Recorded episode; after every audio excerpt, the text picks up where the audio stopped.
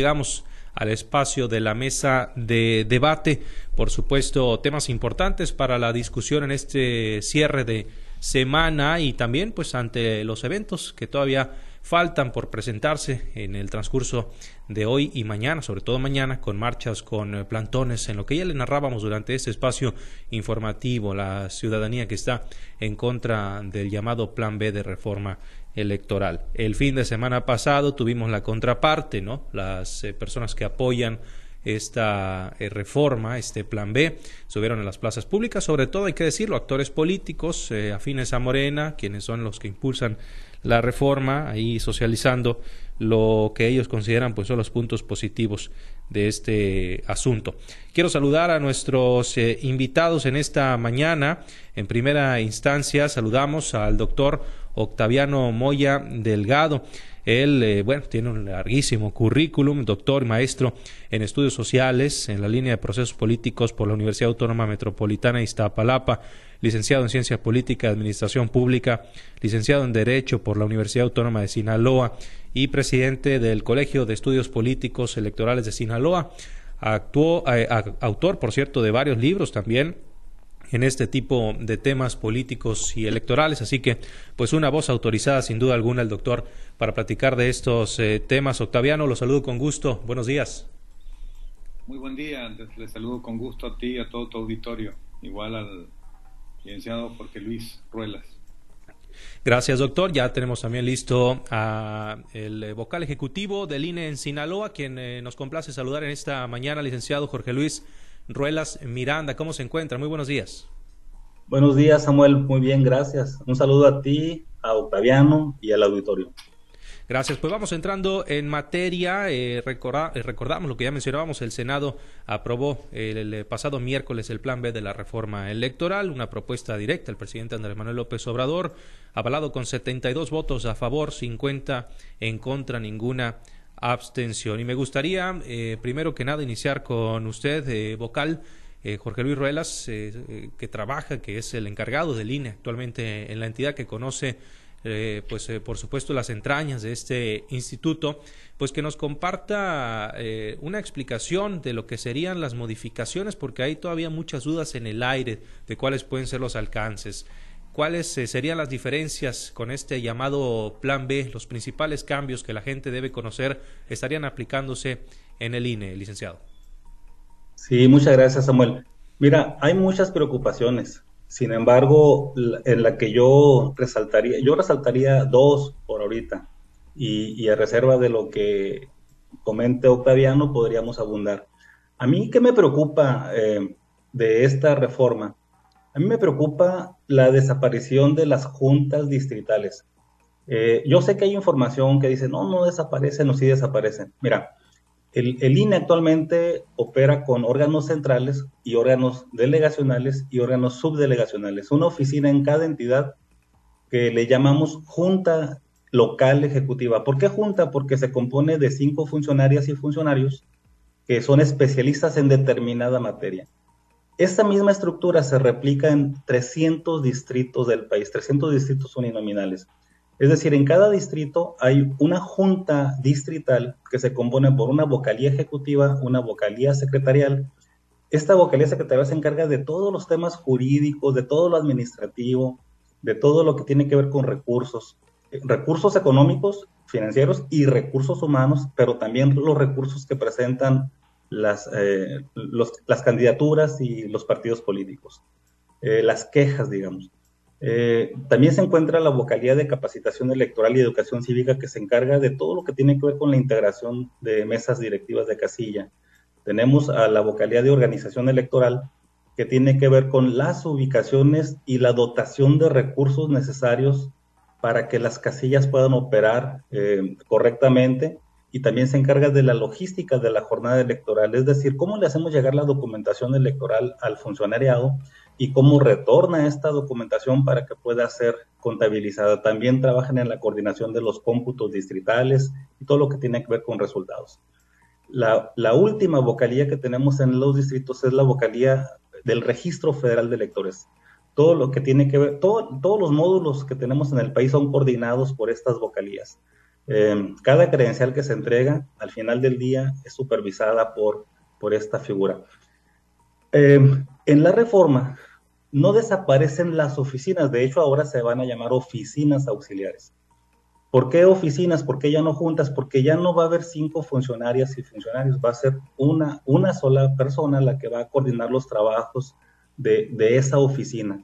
Por eso, por eso decimos que sí desaparecen las juntas, se convierten en oficinas eh, para que una persona coordine todas las tareas correspondientes a esas materias.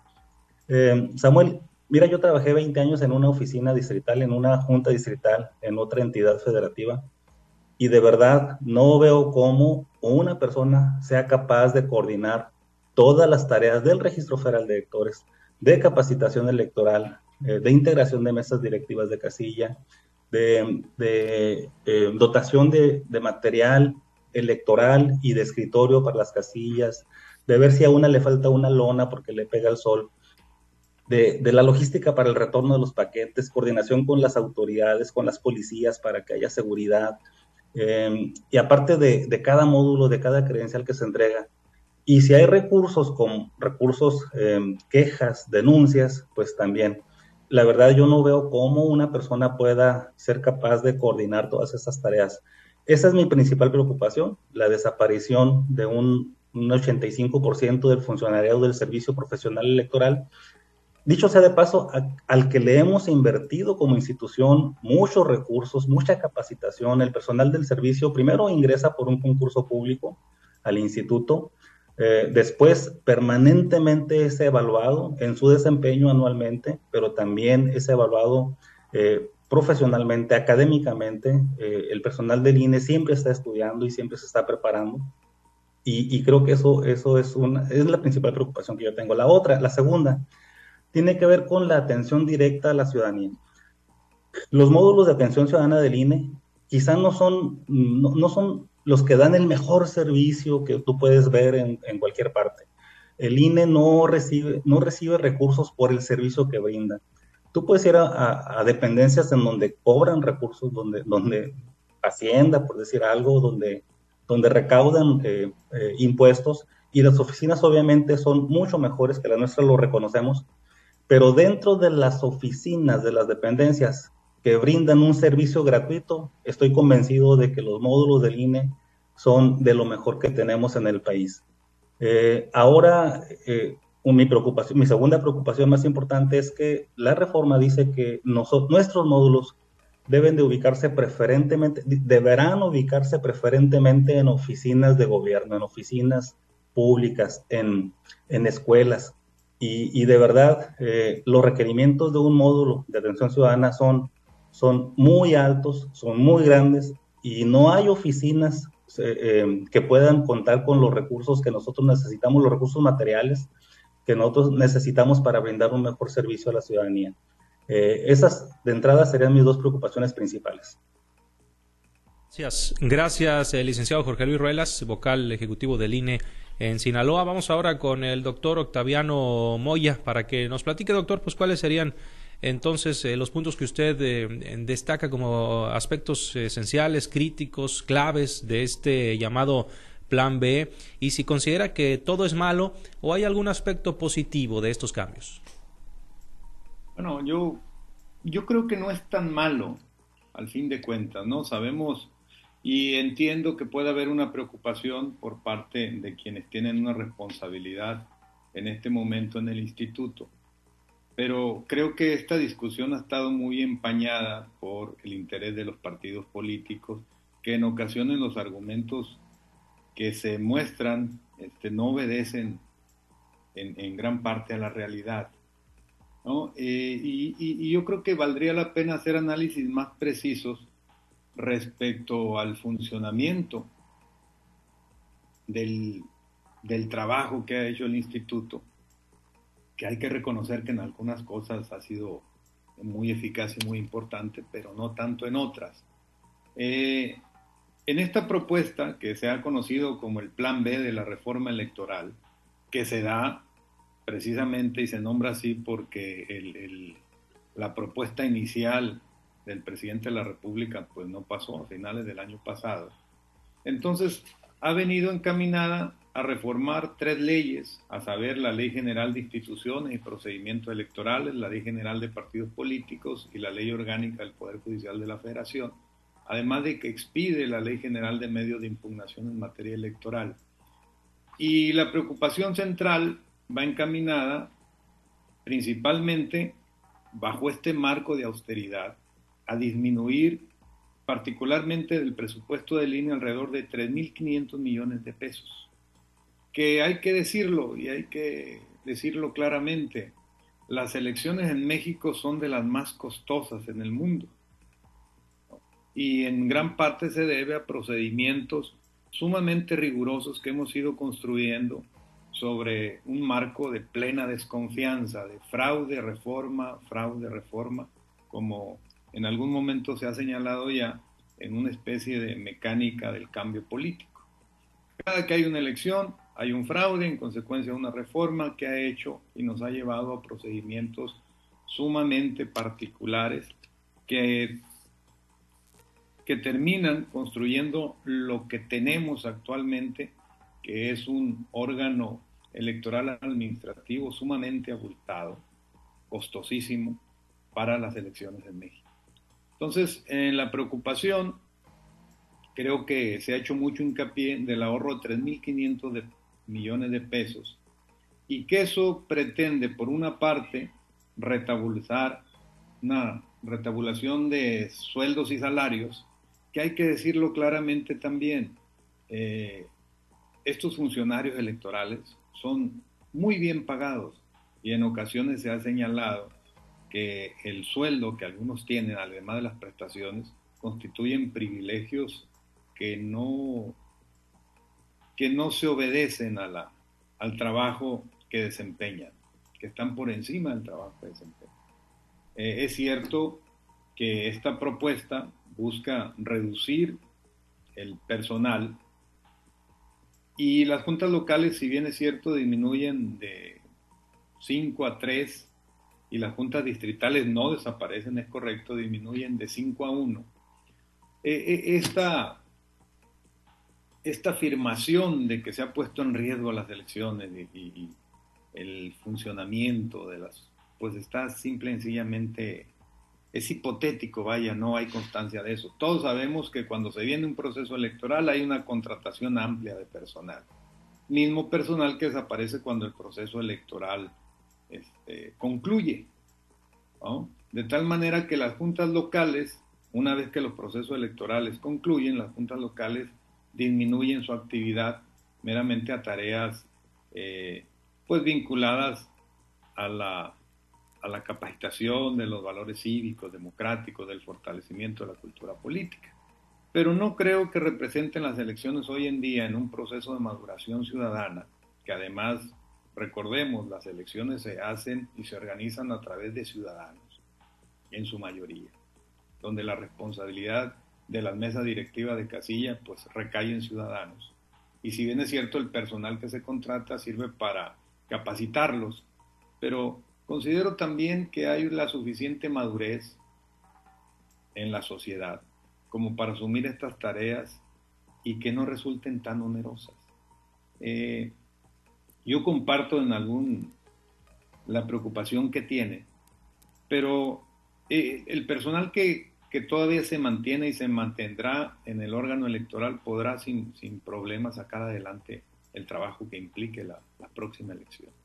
Bien, Bien, gracias, gracias al doctor Octaviano eh, Moya, presidente del Colegio de Estudios Políticos y Electorales de Sinaloa. Regresamos con usted, licenciado Jorge Luis Ruelas, es el vocal ejecutivo del INE en Sinaloa. Si quiere responder algunos de los planteamientos que hace el doctor, sobre todo en el tema de lo oneroso que señala él resulta para el Estado mexicano la organización de elecciones. Sí, eh, gracias Samuel y muchas gracias al doctor Octaviano por la oportunidad de hacer unos comentarios eh, pues a, su intervención. Eh, yo, yo, yo creo que eh, se puede sostener que el INE y las elecciones en nuestro país valen más de lo que cuestan. Sí, sí, me parece que cuando hablamos de cientos o de miles de millones de pesos, nuestro auditorio puede, puede pensar que son cantidades estratosféricas, porque lo comparamos con nuestra economía familiar y no, y no, no podemos comparar eh, eh, limones con sandías. No, no se trata de una economía familiar, se trata de una institución que tiene presencia en 900 puntos del país, en 300 juntas distritales, en 32 juntas locales y en oficinas centrales. Pero estas responsabilidades, pues se las entregaron las, las señoras y los señores legisladores, porque cada reforma implica una, ampliación de atribuciones. Eh, INE, cada, cada vez, eh, históricamente, cada vez que había un, cambio, era para aumentar atribuciones. Y mira, en 2005 eh, se aprobó el voto de las personas mexicanas residentes en el extranjero. Eh, a veces la, ciudadanía no, mm, pues no conoce lo que implica organizar una elección desde el extranjero. Y, pues, ¿quién le iba a hacer? Pues el Instituto Nacional Electoral. Podríamos abundar de los detalles y de lo que implicó el, el gasto y el incremento de recursos para cumplir con esa tarea. Pero Tres años después vino la reforma en donde se cambió un poco el modelo de justicia electoral, haciendo a los órganos del INE verdaderos jueces. Los, en las juntas los consejos distritales resolvían sobre las quejas que se presentaban sobre propaganda en los distritos. Y los vocales, esos vocales se convirtieron en jueces, también eh, pues acompañados por el voto de las personas consejeras y consejeros. También ese año hubo una reforma que tenía que ver con el modelo de comunicación política, que obligaba al Instituto Nacional Electoral a monitorear más de 2.000 eh, señales de radio y televisión en todo el país. Em, eso implicaba grabar minuto por minuto para verificar que los anuncios de los partidos políticos y candidatas y candidatos se transmitían en tiempo y forma. Em, establecer 200 centros de monitoreo en el país para poder captar todas las señales y para poder eh, eh, recibir y verificar el cumplimiento de la norma, pues implicaba un, gasto enorme. Eh, sin embargo, ¿quién iba a hacer eso? Esa, tarea regularmente en los países las hacen las secretarías de gobernación. En nuestro país lo hace el Instituto Nacional Electoral. Es decir, el Instituto Nacional Electoral de México tiene funciones que ningún órgano electoral del mundo realiza. Algunos realizan una, algunos realizan otra, pero no hay ninguno que realice las tareas que hace el Instituto Nacional Electoral. Y la principal la mencionamos al principio, no, no lo dijimos así, pero hablamos de la credencial para votar. Eh, son menos los órganos electorales, los órganos que organizan elecciones, que tienen la responsabilidad de identificar a la población. Eh, muchos países tienen su cédula, países pequeños, países eh, incluso que podríamos decir menos desarrollados que México, pero su estado em, identifica a la población, identifica a sus ciudadanos. En México no es así. En México la credencial para votar es la que identifica a, la ciudadanía. Y eso absorbe un 30% de nuestros recursos, o de los recursos que se asignan al INE. Podríamos hacer una larga lista de tareas que se realizan en el INE y que no se realizan en otros órganos electorales, por lo eh, pero creo que, creo que agotaríamos el tiempo del programa. Eh, pero si no tuviésemos eso, claro que el Instituto Nacional Electoral sería mucho más barato. Y a mí me parece un poco injusto comparar al INE con otros órganos electorales del mundo. Yo, yo cerraré diciendo que el INE le cuesta a México 19 centavos por cada 100 pesos. Eh, creo que esa sería una manera más, más eh, atinada de, hablar del costo de la democracia en el país. Pero la democracia, eh, yo creo que, si la, decía José Waldemar, es, es, muy cara la democracia, pero más caro sería no tenerla. Esos 19 centavos de cada 100 pesos del presupuesto del, del país han significado la transmisión pacífica del poder ejecutivo y del poder legislativo y eso, Octaviano, lo sabes bien, no es cosa menor. El costo de la paz social eh, es alto y yo creo que sí hay que invertir en eso. Gracias, eh, licenciado Jorge Luis Relas. Eh, regresamos con usted, doctor Octaviano. Sí, con relación a, la importancia de, de un órgano autónomo que realice elecciones, creo que eso está ampliamente justificado. Nuestro proceso político en las últimas décadas siempre fue encaminada a dotar de un instituto al margen del poder político, que fuese independiente, profesional, que tuviese autonomía. Pero la, la otra parte y el argumento que se ha establecido, en ocasiones también lo he escuchado que se minimiza el asunto de los costos. Sí, efectivamente, un, órgano de esta naturaleza es importante, contribuye a la democracia, pero cuando es tan costoso, cuando se dice que cuesta, que vale más de lo que cuesta, pues habría, bien valdría hacer el análisis de su costo en virtud de su funcionamiento. Y bueno, tan solo los últimos procesos electorales, analizando a partir de las atribuciones, por ejemplo, de fiscalización, ha dado mucho de qué hablar. En mucho se ha, dicho que la reducción implica pues una afectación a los centros de verificación y monitoreos, pero todo aquel que parta de un entendimiento claro sabe que una constante es que las campañas siempre rebasan los topes de gasto. Y nunca hemos sabido, o rara vez hemos sabido, que haya graves sanciones por eso. Incluso que alguien pierda el registro por hacer un derroche de recursos mucho más allá de los topes de gasto.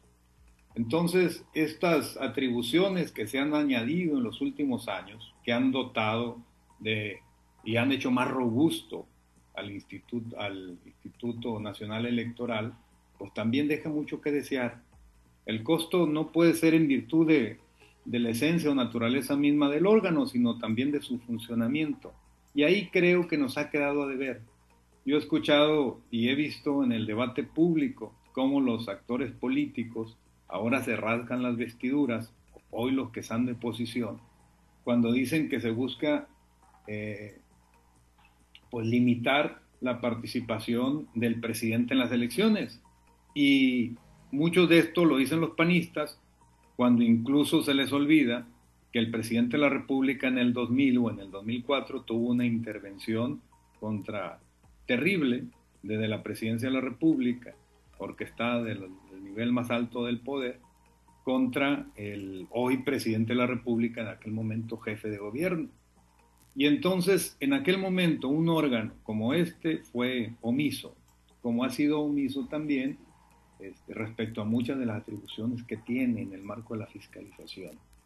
Entonces, eh, yo creo que esto implica un análisis de fondo, pero un análisis más preciso y más certero, ¿no? Porque es cierto que hay tareas muy sustantivas que pudieran ser dañadas, pero también es cierto que hay privilegios que, hay que están muy arraigados que no deberían de ser, que no corresponden a la naturaleza del órgano. Gracias, doctor. Vamos con comentarios finales, eh, agradeciendo, por supuesto, la participación de ambos, eh, vocal ejecutivo del INE en Sinaloa, licenciado Jorge Luis Ruelas, sus conclusiones, eh, consideraciones que quiera compartir con el auditorio ya para cerrar esta charla. Un minutito, por favor. Sí, gracias, Samuel. Híjole, hay, mucho que comentar y lamentablemente el tiempo es, fatal. Yo sostengo, querido doctor Octaviano, que el sistema de fiscalización del INE es de lo mejor que hay. Perfectible sin duda. Pero mire, tenemos fiscalización en tiempo real. Los partidos políticos eh, y las candidaturas no pueden gastar eh, un peso sin que se facture y se timbre en tiempo real en el Instituto Nacional Electoral. Si aún así eh, hay huecos, imagínese si lo quitamos. Eh, ¿Por qué se retrasa la justicia en cuanto a los, procedimientos fiscal, de fiscalización del Instituto Nacional Electoral? Pues porque a veces el INE tiene que solicitar información a los bancos y a las instituciones públicas, porque la ley dice que el secreto bancario y fiduciario no le, no le aplica al Instituto Nacional Electoral. Él puede pedir información, sin embargo, las instituciones públicas retrasan la información indispensable para poder tener certeza de las sanciones que se van a imponer. Sí es perfectible, pero lo que necesitamos es que se avance, no que se retroceda. Eh, yo no creo que haya un instituto electoral del mundo que tenga un sistema eh, de fiscalización tan robusto como, como, tan robusto como el del INE, aunque este se pueda mejorar. Gracias, gracias licenciado. Vamos con el doctor Octaviano Moya, comentarios eh, finales, eh, doctor, sobre este tema.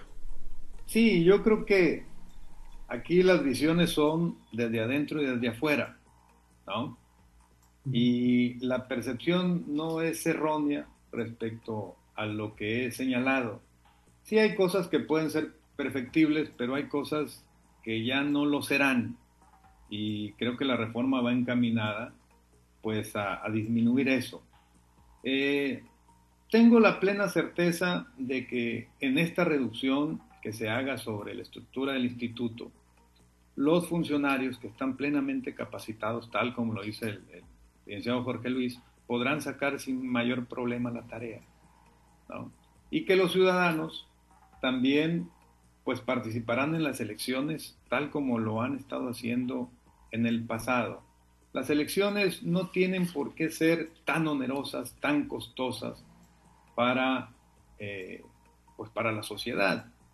Hemos avanzado en un proceso de maduración, esta democracia que tenemos la hemos perfeccionado, la hemos madurado en las últimas décadas y, este proceso de austeridad pues ha caminado en los últimos años y, ahora llega al instituto.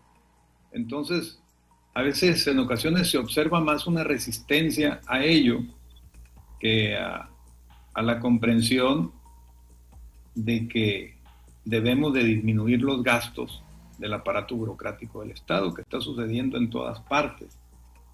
Eh, gran parte de lo que la reforma también hizo fue eliminar fideicomisos que le permitía al INE retener recursos públicos para sus trabajadores. Es decir, estas cuestiones de la reforma ni siquiera son una novedad, ya que habían existido en los últimos años de la eliminación de fideicomisos. ¿Qué tan bueno, qué tan malo es? Pues creo que muchas de estas cosas en ocasiones ni siquiera se relacionan directamente con el funcionamiento de las elecciones. Habría que ver y tendremos que esperar un poco porque la proyección que se hace respecto a cómo va a afectar a las elecciones futuras ya empieza a ser más eh, juiciosa. Eh, tendríamos que ver el resultado de la próxima elección para saber si hay necesario hacer modificaciones o no.